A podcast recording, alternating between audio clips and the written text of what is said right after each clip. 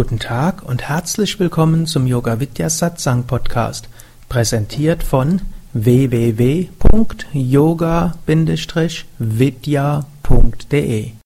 Diese Hörsendung besteht aus Mitschnitten aus Live-Vorträgen und Seminaren im Haus Yoga Vidya Bad Meinberg.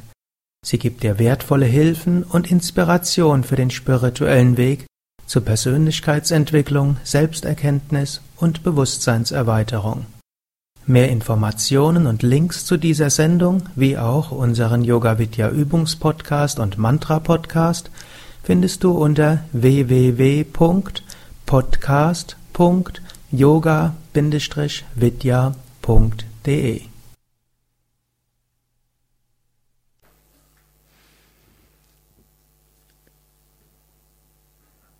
Wir haben heute viele Shiva-Mantras gesungen. Demnächst ist ja Shivaratri, die heilige Nacht des Shiva. Und Shiva hat auf den verschiedensten Ebenen Bedeutungen. Zum einen kann man natürlich sagen, Shiva ist eine universelle Kraft. Und diese universelle Kraft manifestiert sich in verschiedenen Formen. Es gibt Shiva als der meditierende Shiva, Shiva, der im Lotus sitzt und in der Ruhe ist, so symbolisiert Shiva das unendliche Bewusstsein, welches hinter allem steckt. Egal was wir machen, egal was wir tun, egal was wir denken und was wir fühlen, etwas bleibt immer gleich hinter allem. Das ist dieses universelle Bewusstsein. Und das ist etwas, was uns eine starke Ruhe und Kraft schenken kann.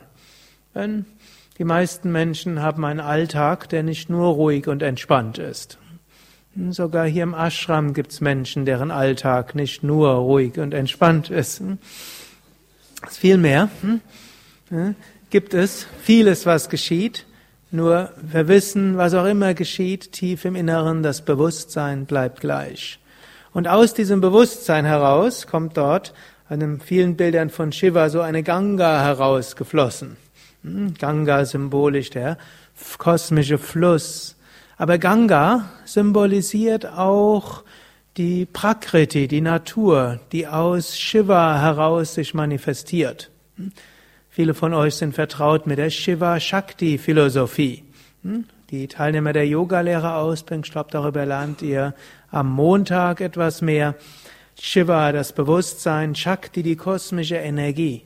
Und das heißt, soll natürlich auch heißen, wenn wir meditieren, dann soll da nicht nur einfach heißen, dass wir ruhig sind, sondern da soll Kraft herausfließen. Same Vishnu hatte gerne gesagt, das Zeichen, dass das Sadhana gut ist, ist, dass wir mehr Energie haben, um Dinge im Alltag zu tun. Es gab ja auch mal so eine interessante Studie, ist schon lange her, gut lange, zehn Jahre oder zwölf Jahre her, die war so in Berlin und da wurde so überprüft, welche Wirkung hat Yoga. Eigentlich ging es um Yoga auf Kreuzweh, Kopfweh, Bluthochdruck und Schlafstörungen. Da hat sich gezeigt, ja, Yoga wirkt gut gegen Bluthochdruck, Yoga wirkt gut gegen Schlafstörungen, gegen Kreuzweh und hm, wirkt auch gegen Kopfweh sehr gut. Aber zusätzlich hat man auch festgestellt, Menschen, die Yoga üben, werden, und das hat die Untersuchenden dort erstmal erstaunt, sie werden auch leistungsorientierter und extravertierter. Hm, das ist kontraintuitiv, dann man würde annehmen, jemand, der Yoga macht, der wird vielleicht ein bisschen meditativer, zieht sich mehr in sich zurück und will vielleicht mit der Außenwelt weniger zu tun haben und außerdem hm, ist er so zufrieden mit seinem Yoga, dass er keine Kraft mehr, dass er nicht mehr so viel für den Alltag tun will. Aber in dieser Studie hat sich genau das Gegenteil erwiesen. Menschen, die sich Zeit nehmen fürs Yoga, denen werden die persönlichen Beziehungen irgendwo wichtiger und sie engagieren dort mehr Zeit hinein und bringen dort auch mehr Energie und Herz hinein. Und auch ihre Arbeit wird ihnen irgendwo wichtiger. Letztlich, sie geben sich nicht mehr so zufrieden mit Halbheiten wo man irgendwie sein, seine acht Stunden absitzt und hofft, dass bald Feierabend ist. Jemand, der Yoga macht, hat irgendwo Zugang zu Energie und zu Intuition und auch zu Enthusiasmus. Und das können wir natürlich auch bewusst fördern. Wir können uns dessen bewusst machen. Wir üben Yoga und wir können zum Beispiel am Ende der tiefen Entspannung hm, etwas sagen, was ich ja sehr gerne auch in meinen Yogastunden ansage. Und wenn ich selbst Tiefenentspannung mache, höre ich meistens damit auf, ich bin voller Kraft und Energie, mir geht es gut, ich freue mich auf den weiteren Tag. Oder hm, ich bin voller Kraft und Energie, möge ich mit dieser Kraft und Energie viel Gutes bewirken. Oder wir können es auch gebetsartig ausdrücken. Lieber Gott oder liebe kosmische Energie, wie auch immer wir es ausdrücken wollen, du hast mir so wunderbar Entspannung geschenkt. Lass mich dir dienen mit dieser Kraft und dieser Energie. Und so können wir es dann fließen lassen. Im einen sind wir bewusst, wir wollen Zugang finden zu dem, was in uns ist. Und zum anderen wollen wir, wenn wir das im Inneren gefunden haben, das mit großem Enthusiasmus und mit großer Kraft in den Alltag hineinbringen. Shiva ist darüber hinaus der Tänzer. Da sehen wir jetzt kein Bild dort vorne auf dem Altar, aber Shiva, der Shiva Nataraj ist vermutlich das bekannteste Symbol aus der indischen Mythologie. Also Shiva tanzend in einem Feuerkreis. Das symbolisiert auch, ja, Leben ist auch Tanz. Jetzt nicht nur hm, Tanz irgendwo hm, im, wo, im Tanzcafé oder in der Disco oder Wiener Opernball hm, oder manchmal haben wir hier auch Kreistänze. Das ist ein Symbol für den kosmischen Tanz. Und da ist Shiva symbolisiert den Tanz der Veränderung. Shiva hebt ein Bein, eine Welt wird geschaffen. Shiva senkt das, das Bein, eine Welt vergeht. Und nicht nur die ganzen Welten vergehen, gut, in ein paar Milliarden Jahren passiert das auch, sondern auch in unserem eigenes Leben. Dinge kommen und Dinge gehen. Wenn wir annehmen, dass Dinge nur kommen sollten, aber nie gehen, so funktioniert die Wirklichkeit nicht. Alles, was einen Anfang hat, hat auch ein Ende. Das kann uns bedrücken. Dann können wir sagen, so wie es Buddha letztlich gesagt hat, alles Leben ist Leiden. Ähnlich hat es auch Patanjali gesagt, Sarvam Dukam Vivekinaha. Für einen Menschen von Unterscheidungskraft ist alles Leiden. Warum? Hm? Weil zum einen gibt es Konflikte zwischen den Gunas, also in Eigenschaften. Wir wollen das eine erreichen und dann geht das andere nicht. Wir können nicht beides gleichzeitig erreichen. Hm? Und es sind ja nicht nur zwei Sachen. Zum Zweiten die Antizipation des Verlustes. Hm? Wir haben etwas, wir wissen, es wird irgendwann gehen, also leiden wir schon im Voraus. Oder? Die Dinge gehen einfach schon. Wenn wir das wissen, dann brauchen wir eigentlich nicht mehr zu leiden. Angenommen, wir denken, die Dinge müssten so sein, wie wir sie gerne hätten, erstens, und zweitens müssten auch so bleiben, wie wir sie gerne hätten, dann ist das Leiden vorprogrammiert. Erstens passieren die Dinge manchmal nicht so, wie wir sie gerne hätten. Und wenn sie so passieren, wie wir sie gerne hätten, dann entweder sie bleiben nicht so oder wir stellen fest, so toll ist es auch nicht. Also diese Veränderung nicht nur der äußeren Dinge, sondern auch der Gemütszustände. Und so ist stattdessen diese Shiva Nataraj Einstellung des Tänzers. Dinge kommen, Dinge gehen, die Herausforderung kommt, die nächste kommt. Mal ist das Leben ein bisschen schneller, mal ist es langsamer. Jetzt in durchaus die klassische Musik hat ja auch bestimmte Schönheiten, so wie ja auch äh, letztlich Sundaram das ja auch aufgreift. Es gibt ruhigere Mantras. Om Namah Shivaya, Om Namah Shivaya. Oder es gibt schnellere, dann Om Namah Shivaya, Om Namah Shivaya, Om Namah Shivaya, Om Namah Shivaya. Es gibt schöneres Singen, es gibt rhythmischeres Singen und verschiedenste, vielleicht gibt es manchmal gibt es auch schräges Singen. Und nicht unbedingt hm, weiß man, was einen schneller in die vertiefte Meditation führt. Hm? Dinge kommen, Dinge gehen, unterschiedliche Geschwindigkeiten. Hm? Das heißt manchmal go with the flow. Gehe mit dem Fluss. Natürlich heißt das auch nicht, dass wir einfach nur mitschwimmen, sondern manchmal werden wir geführt und manchmal führen wir auch.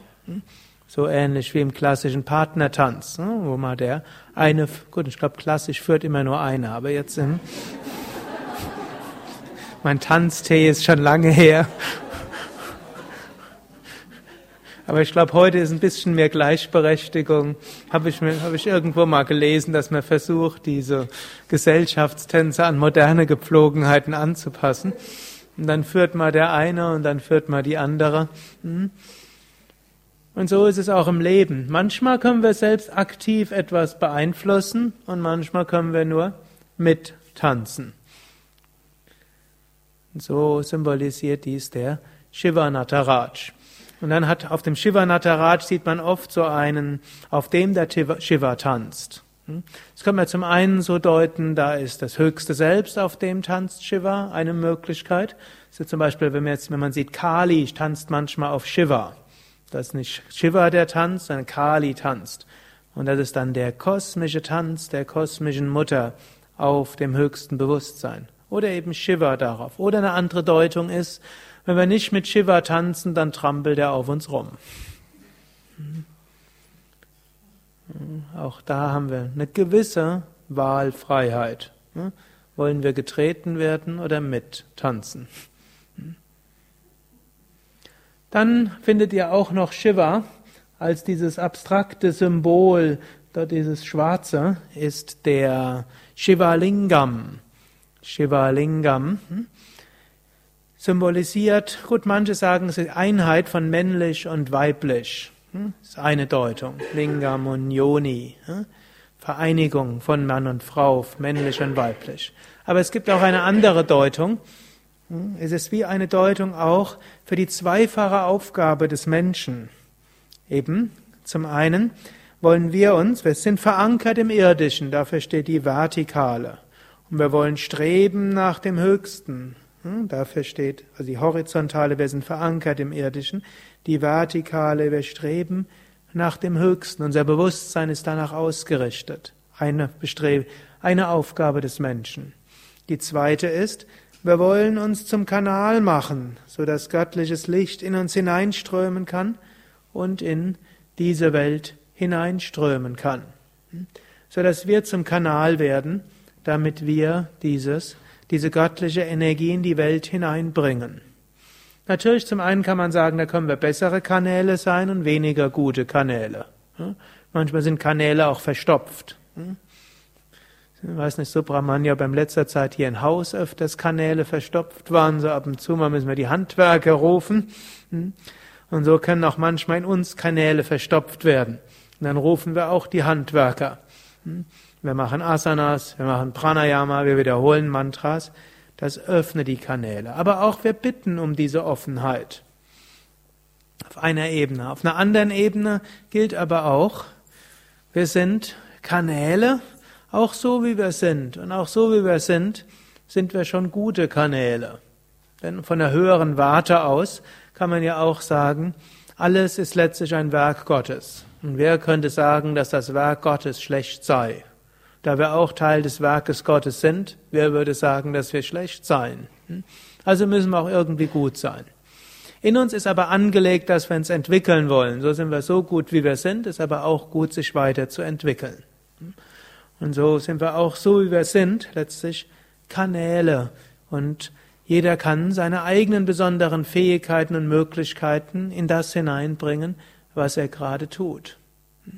Das sieht man ja auch zum Beispiel hier im Ashram. Da gibt es bestimmte Aufgabengebiete. Aber wer, wer da ein Aufgabengebiet ausfüllt, der prägt das auch. Da gibt's dann solche, zum Beispiel Teamleiter, die sind kommunikativer, die reden die ganze Zeit mit ihren Mitarbeitern. Und dann gibt's solche, die sind vielleicht mehr computerorientiert, gut, die reden auch, aber vielleicht ein bisschen weniger, verschicken stattdessen jede Menge E-Mails. Und dann gibt's andere, die wollen einfach irgendwas tun und machen das. Die einen sind vielleicht künstlerischer, kreativer und wollen immer alles gleich umgestalten. Und die nächsten sind systematischer. Es geht darum, alles zu systematisieren und zu ordnen. Manche wollen dann gleich einen anderen Aufgabengebiet haben, wenn sie mal was geordnet haben, bis zum gewissen Grad hm, habe ich eine gewisse Neigung dazu. Dann hat mich der Same Vishnu früher immer versetzt, wenn irgendein Zentrum gut organisiert war, alles lief, Prozeduren installiert. Jetzt kann der nächste kommen, Handbuch erstellt, Aufgabenbeschreibung da, Kursprogramm gemacht, Templates für Computer entworfen, der nächste braucht dem nur folgen. Bis ich irgendwann auch noch andere Aspekte entdeckt habe. Aber so kann man seine eigenen Fähigkeiten hineinbringen. Andere sind dann froh, wenn sie das haben. Und dann können sie auf eine andere Ebene ihre Kreativität hineinbringen. Und so, wie auch immer wir sind, wir sind diese Kanäle. Und so könnt ihr auch, möchte euch auch immer wieder ermutigen, in dem, was ich tue, wie kann ich dort meine Kreativität hineinsetzen? Nicht die Alles- oder Nichts-Philosophie, die viele Menschen haben, dann eben sagen, oh, Leider kann ich hier nicht so leben, wie ich es gerne hätte. Ich will, muss irgendwann muss ich alles ganz anders machen. Und wenn dann vielleicht meine Kinder aus dem Haus sind, dann werde ich alles ganz anders machen. Oder wenn ich pensioniert bin und so weiter. Gut, vielleicht wird man auch irgendwas dann ändern.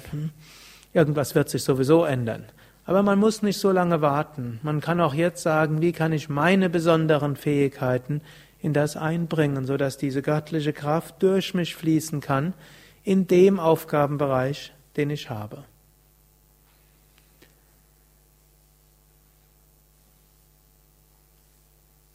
Heute ist auch so ein Thema des heutigen Abends Same Vishnu Devananda. Wir haben ja auch eine vierwöchige Yogalehrerausbildung und da sind die Samstag-Vorträge, stehen oft in Beziehung eben mit den Vorträgen der Yogalehrerausbildung. Und Same Vishnu ist in vielerlei Hinsicht auch so eine Manifestation der verschiedenen Aspekte Shivas gewesen. Er lebte ja von 1927 bis 1993. Gerade ein paar Lebensdaten, kleine Wiederholung. Dann will ich aber so Same Vishnus Leben und besondere Fähigkeiten so ein bisschen beziehen auf die Aspekte Shivas, die ich gerade eben genannt hatte. Also geboren in Südindien, in Kerala, in einem kleinen Dorf, wissbegierig, wo er hm, eben seine Eltern dazu überredet hat, zur Schule gehen zu können. Ich weiß nicht, ob die Kinder hier das so so nachvollziehen können, dass Kinder die Eltern betteln müssen, dass sie zur Schule gehen, denn das war nicht selbstverständlich damals. Und dann, als er die Grundschule abgeschlossen hatte, musste er noch mehr betteln, dass er in die weiterführende Schule gehen kann. Es gab keine weiterführende Schule, auch nicht direkt in der Nähe, also musste er zehn Kilometer jeden Morgen hinlaufen und jeden Nachmittag wieder zurücklaufen. Das war die nächste weiterführende Schule. Die war aber auch irgendwann zu Ende. Und dann ist er von zu Hause weggelaufen, weil er noch mehr lernen wollte. Hm? Denn da gab es gar nichts mehr. Und da war er nur erst 16 gewesen, ist von zu Hause weg. Dann hat er eine Schnapsidee gehabt. Dann hat er gedacht, dann geht er in die Armee. Und dort verdingt er sich unter der Bedingung, dass er dort irgendeinen Beruf lernen kann. Funker hat er dann dort gelernt. War Zweiter Weltkrieg gewesen.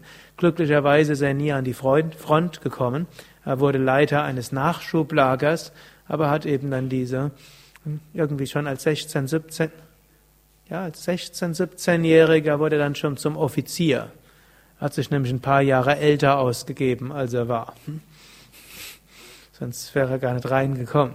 Also er war schon auf vielerlei Hinsicht. Das war sicherlich etwas, Same Vishnu war immer kreativ. Natürlich künftig hat er es mit der Wahrhaftigkeit etwas mehr angenommen, aber es ging, Same Vishnu hat nie gesagt, es geht nicht. Hm? Hat mal gesagt, hm?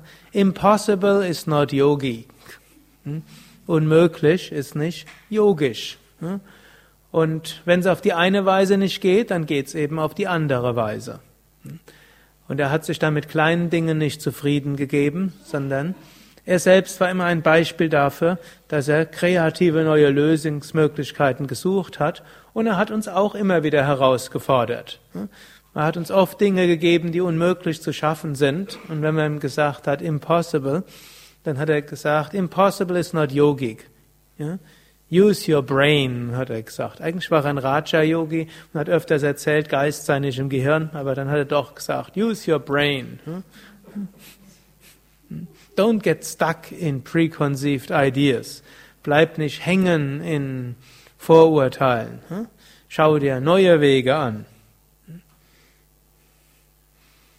Gut, so ist er dann, dann, als er aber dann festgestellt hatte, dass die indische, dass die englische Armee doch nicht hauptsächlich das Ziel hat, ihn auszubilden, und dass im Gegenteil dort Krieg etwas ganz Schlimmes war. Einige, die mit ihm zusammen die Grundausbildung hatten, wurden, kamen zurück ohne Beine oder ohne Arme oder haben berichtet, wie schlimm es an der Front war.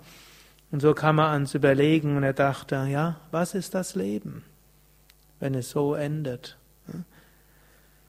So in dieser Situation fand er dann einen, ja, so man könnte sagen, so eine Art Handzettel von Swami Shivananda über die Wissenschaft der sieben Kulturen, stand da drauf, ein Gramm Praxis ist besser als Tonnen von Theorie. Der Same Vishnu war so als Kind und insbesondere als früher Jugendlicher war er so einer, der war nicht wirklich spirituell. Im Gegenteil, er war vielleicht auch nicht atheistisch, aber er hatte etwas gegen Aberglaube.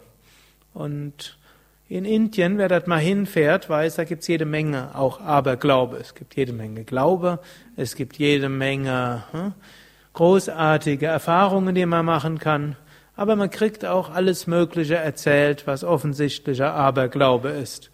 Und da muss man auch als Europäer so ein bisschen vorsichtig sein, dass man da nicht alles glaubt, was einem erzählt wird. Und der Same Vishnu hatte mal so, hatte so als Jugendlicher die Ambition, Scheinheiligkeiten aufzudecken. Also wenn dort irgendjemand war, von dem es hieß, er sei ein großer Meister und er könnte alle möglichen übernatürlichen Phänomene dort manifestieren, dann hat der Same Vishnu dort herausgefunden, was war sein Trick. Er hat dann auch äh, Zaubertricks selbst gelernt, um zu sehen, wie geht sowas. Also irgendwelche Dinge aus der Hand gezogen und aus dem Ohr und so weiter. Manchmal haben wir ja auch hier im Haus so einen hm, Zauberer, hm? nicht jemand, der übernatürliche Fähigkeiten unter Beweis stellt, sondern die Illusionen zeigt. Und er hatte viele Menschen gesehen, die große Worte machen und die ein großes Brimborium um sich gemacht haben oder wo deren Schüler ein Brimborium gemacht haben, wobei dann wenig dahinter war. Und so hat er uns auch öfters gesagt, don't be gullible. Das ist ein schwierig zu übersetzendes Wort auf Deutsch. Leichtgläubig kann man es vielleicht am leichtesten übersetzen. So ein Beispiel, das er mal gebraucht hat, war hm,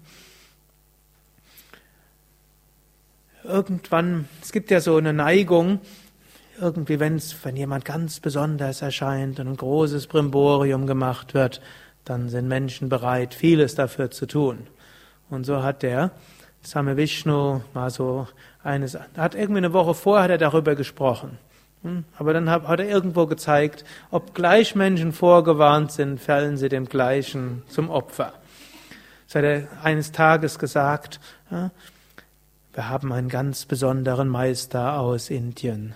Er hat zwölf Jahre geschwiegen und morgen wird er um vier Uhr sein Schweigen brechen für 45 Minuten. Und wenn er dann spricht, würden die Worte sehr tief gehen. Er wird nur 20 Menschen sehen in der Zeit, an jedem nur ein oder zwei Minuten.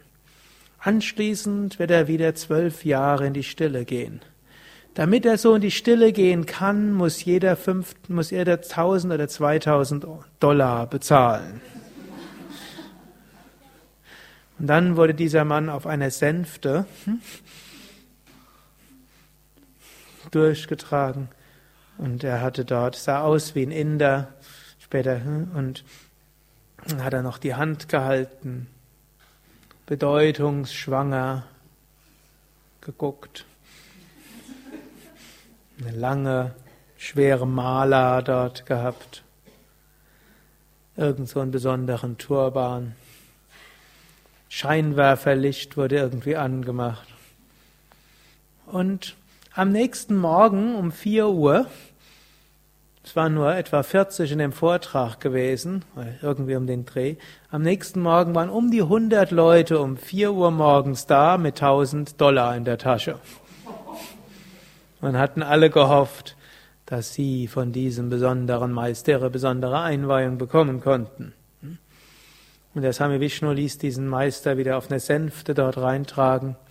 Dann hat er einen Waschlappen genommen, um die Farbe vom Gesicht weggewaschen und den, hm, die Perücke weg. Und das war dann irgendein Amerikaner gewesen. Und dann hat er gesagt, don't be gullible again.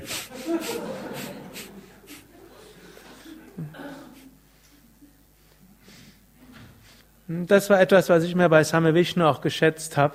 Er hat keine große Show um sich selbst herum gemacht. Er blieb natürlich. So, der Shanmukh hat mal gesagt, what you see is what you get.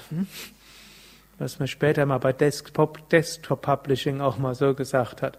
Was man sieht, das ist das, was man bekommt. Es wird nicht äußerlich was vorgegeben und nachher steckt nichts dahinter.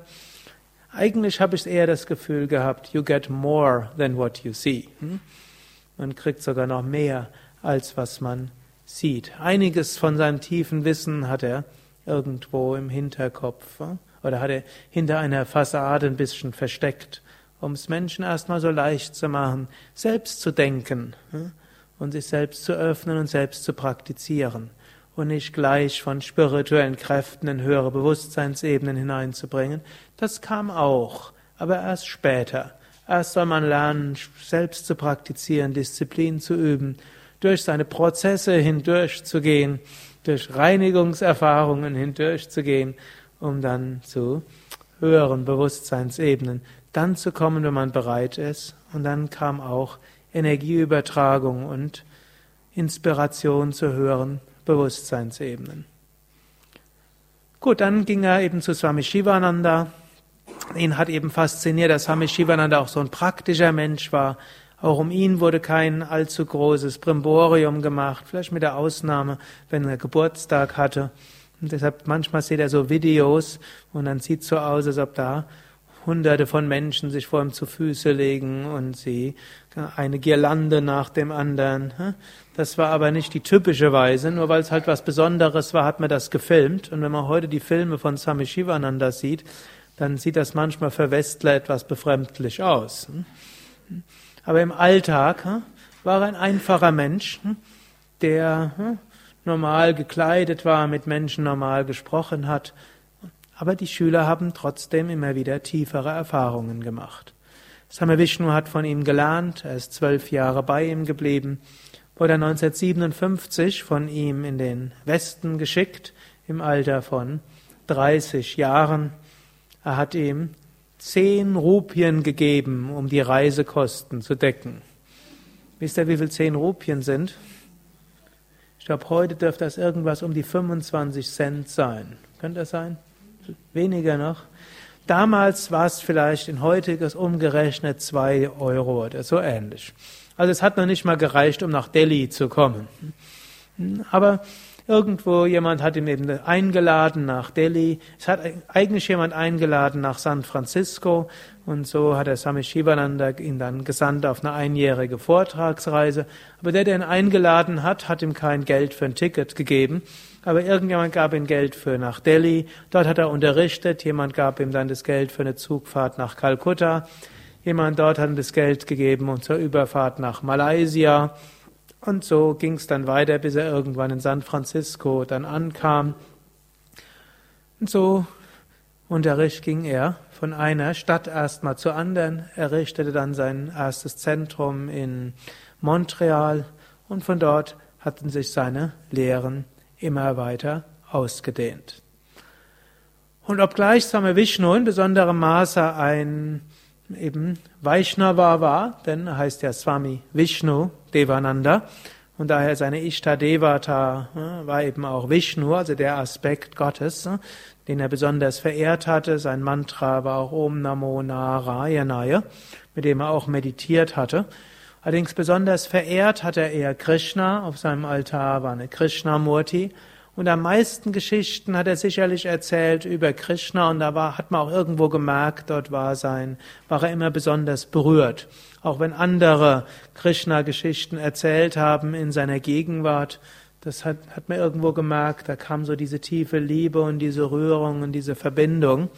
Und obgleich Same Vishnu sich normalerweise bemüht hat, in unserer Gegenwart nicht irgendwo in Ekstase zu fallen oder in höhere Bewusstseinsebenen, ist ihm das gerade in den letzten Jahren so ab und zu mal passiert. Konnte er nicht mal anders. Hat jemand über Krishna erzählt und dann plötzlich war er dann ruhig und ja, starre. Dann konnte man ihn nicht mal ansprechen. Gut, hat er halt weiter gesessen, hm, bis er dann irgendwann wieder zu sich gekommen ist. Also normalerweise hat er probiert, das zu vermeiden. Er wollte eben nicht solche Sachen machen, aber gerade in den letzten Jahren hm, hat er sich dort, hm, wie kann man sagen, auch hemmungslos ins Überbewusstsein hineinfallen lassen.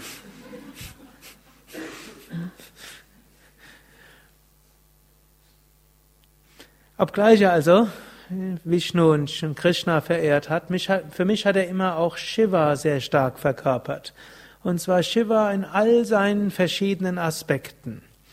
Zum einen in seinem meditativen Aspekt. Same Vishnu hatte Phasen gehabt, da hat er sich sehr zurückgezogen. Er hat immer wieder Phasen gehabt, da hat er hauptsächlich meditiert. Es gab da so einen ein Ereignis, das war relativ am Anfang von meiner Kenntnis. Ich wollte unbedingt die Yogalehrerausbildung machen, wo Swami Vishnu da war. Hatte so mehr oder weniger alles arrangiert und dann kam plötzlich im Mai so ein Telefonat. Der Swami Vishnu ist für ein Dreivierteljahr nach Indien gezogen. War letztlich noch eine, so eine Geschichte. Er, eines Morgens war Swami Vishnu nicht gesehen. Und sein Auto hat auch gefehlt. Keiner wusste, wo er war. Dann kam noch jemand auf die Idee, vermutlich vielleicht ist er an den Flughafen gefahren.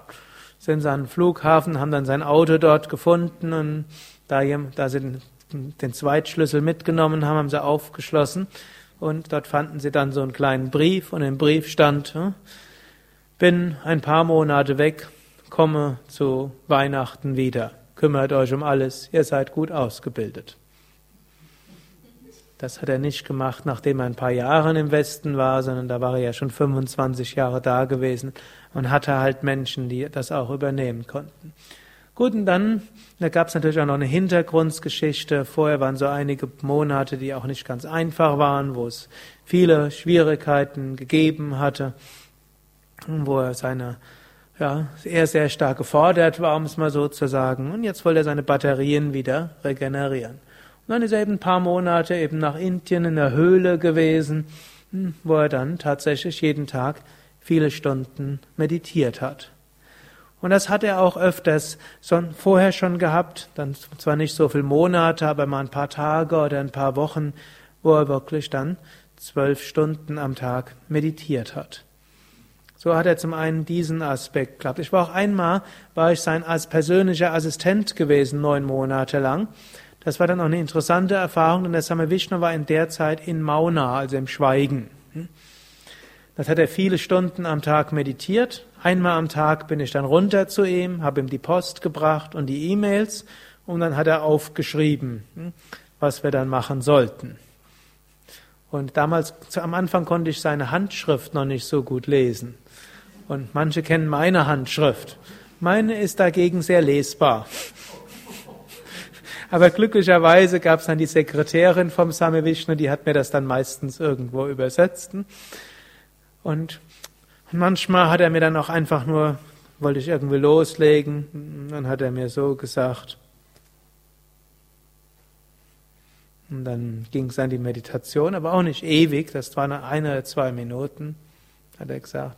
Om Namah Shivaya. Sukadevananda, what's the news?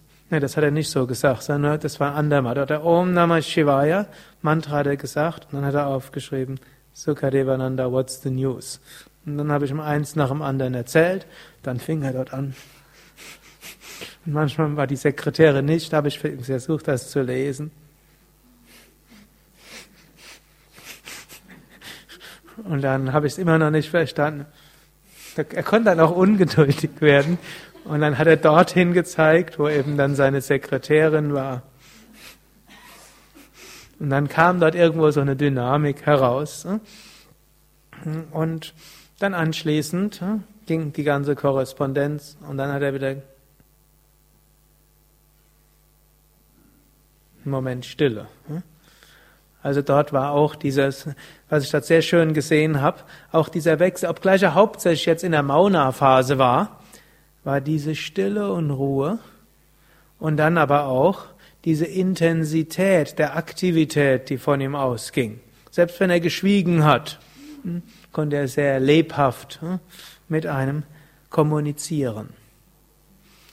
Gut, dann natürlich dieser Shiva Nataraj Aspekt war sehr stark, also diese Dinge bewirken und tätig sein und wenn Same Vishnu einen Vortrag gegeben hat, er hat wild gestikuliert und da ja, war, also nichts war ruhig dort gewesen. Er konnte dann auch wieder sehr ruhig werden.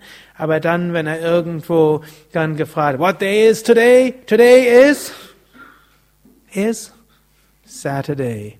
What's the difference between today and yesterday? Huh? One day closer to death. Hm? Da war er ganz belebt und hat dann diese Wahrheit gesagt. Was ist der Unterschied zwischen heute und gestern? Ein Tag näher am Tod.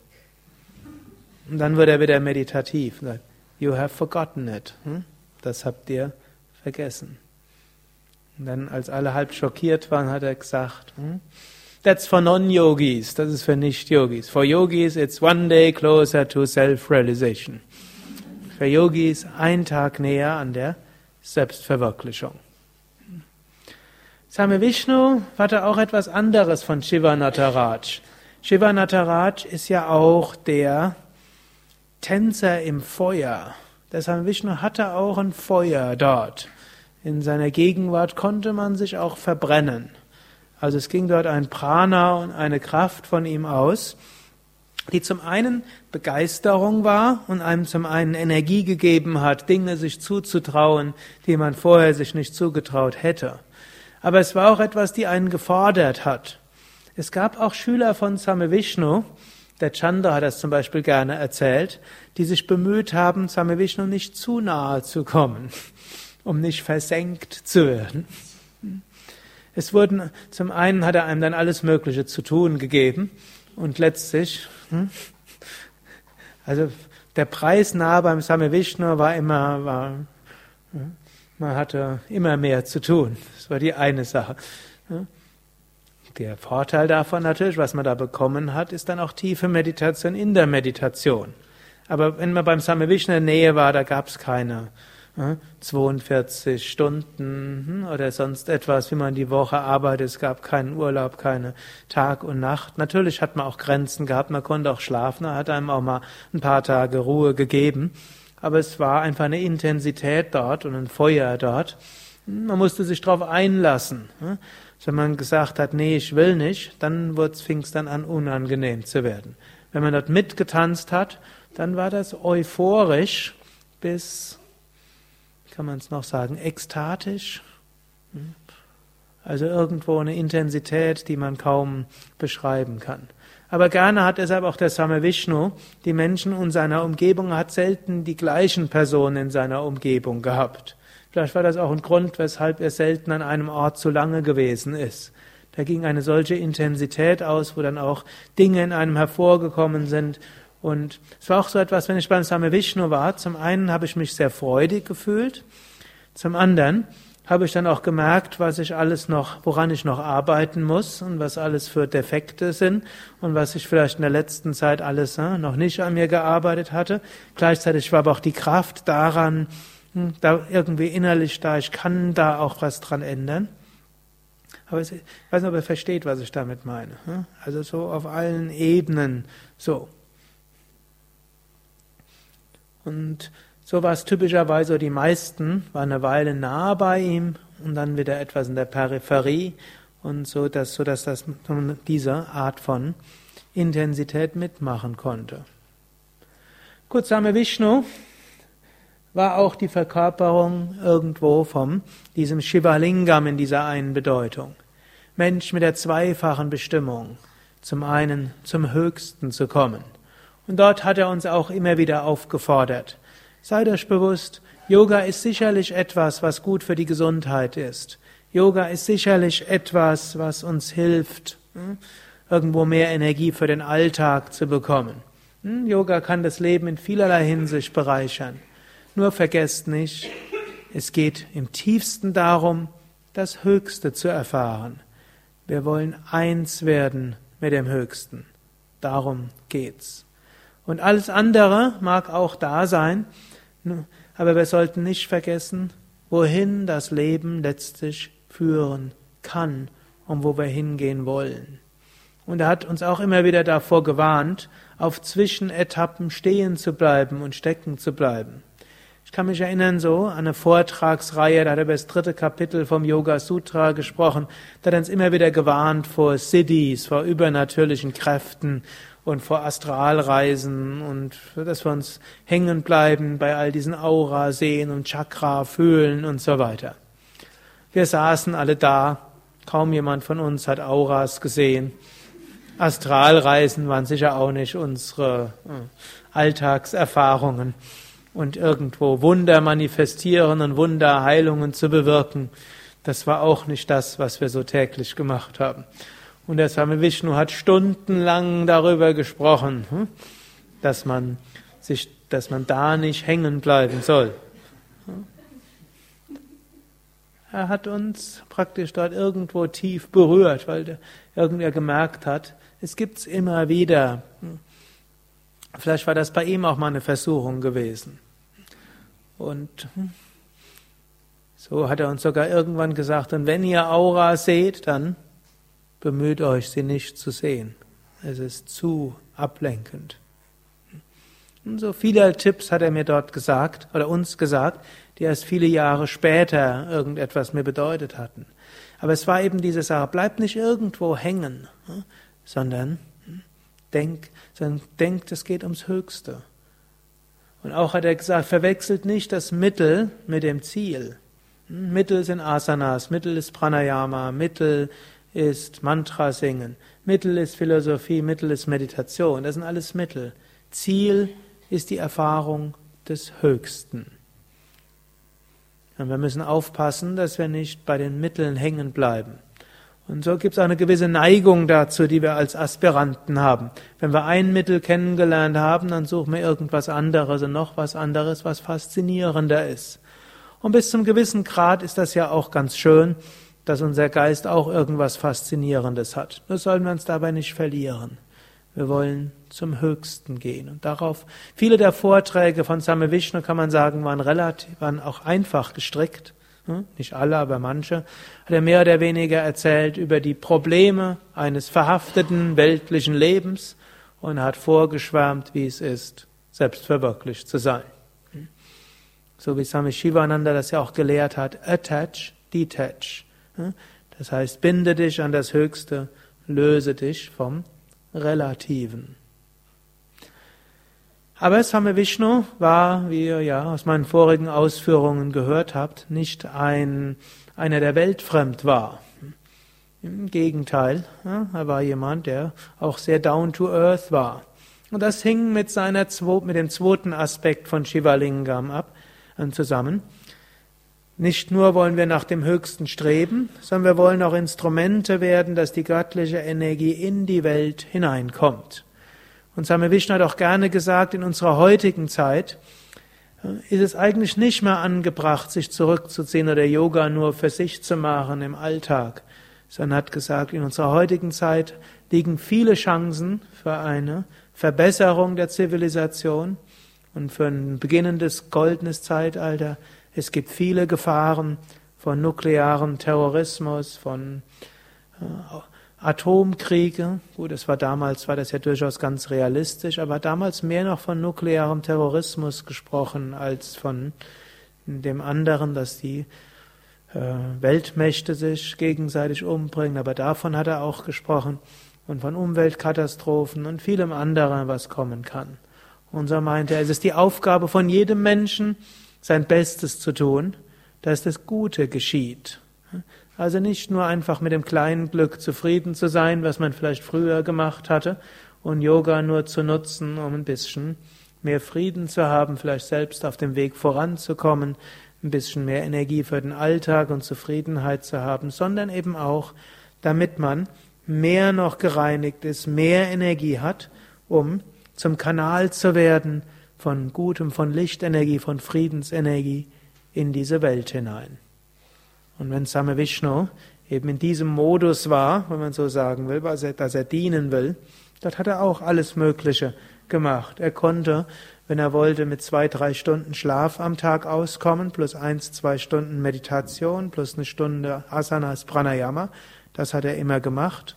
Aber außerhalb von diesen vier, fünf Stunden, die er, wenn man sagen will, für sich hatte, war er von morgens bis abends in intensiver Aktivität. Bis wieder eine Phase von Meditation kam. Und es gab natürlich auch Phasen, wo die Sachen ein bisschen gleichgewichtiger waren. Aber wenn er inspiriert war, wenn er irgendwie das Gefühl hat, da will eine Energie durch ihn hindurch und die will, dass er etwas bewirkt, dann waren dann auch seine Ausdrücke DIN, DIF und DIY. Do it now, mach's jetzt. DIF, do it fast. Und DIY, do it yesterday, mach's gestern. Oder auch Don't worry about details. Mach dir keine Gedanken über Details.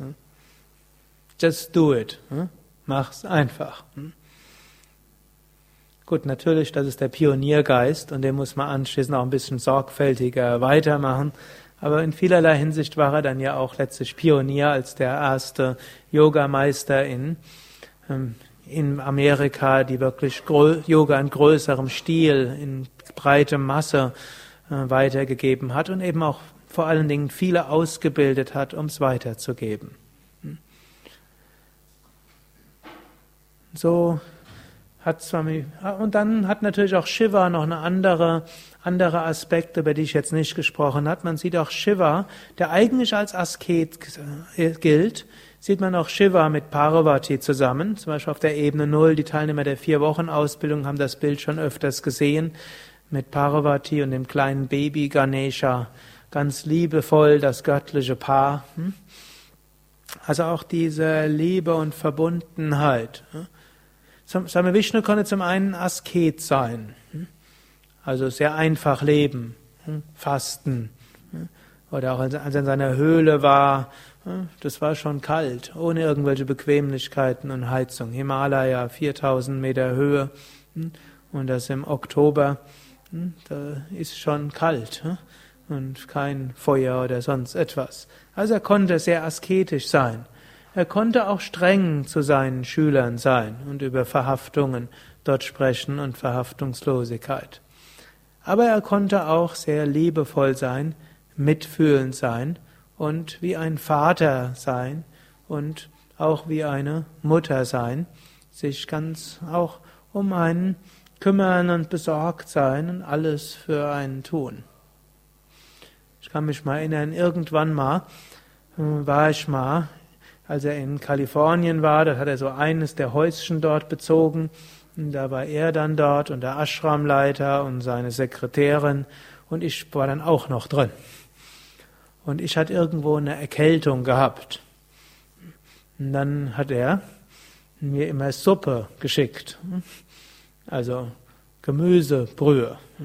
Bis heute ist es so, wenn ich erkältet bin, dann esse ich, trinke ich Suppe. Es erinnert mich an Same Vishnu, wie er sich so liebevoll erkundigt hat.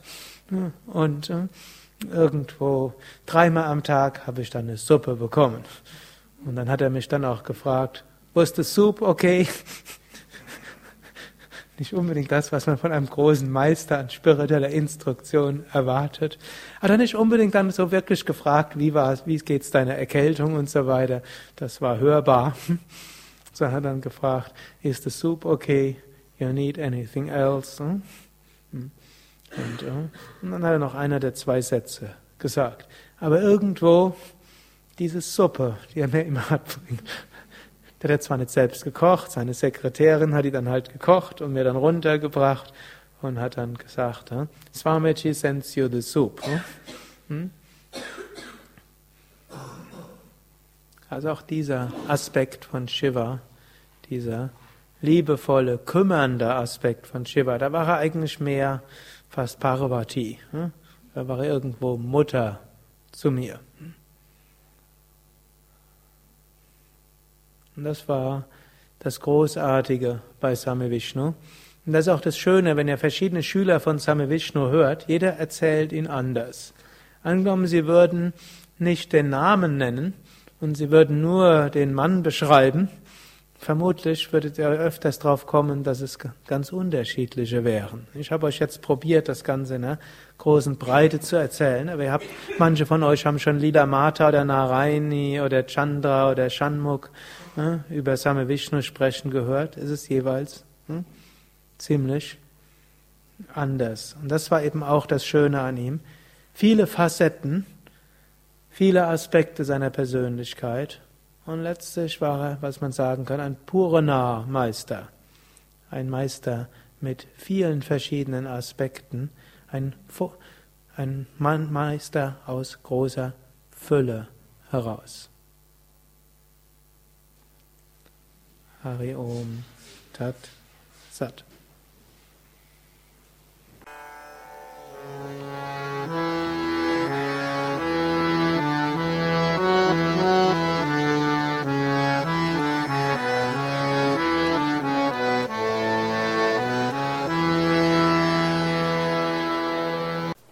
Dies war also die aktuelle Ausgabe des Yoga Vidya Satsang Podcasts, präsentiert von www.yoga-vidya.de.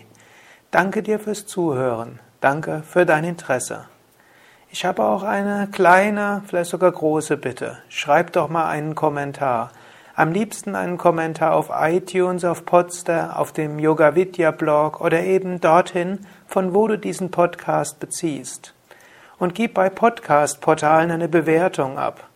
Ich freue mich zwar auch über E-Mails, aber was du in Podcast-Seiten, in Blogs und Foren schreibst, sehen auch andere. So wird der Podcast besser gelistet und mehr Menschen finden ihn.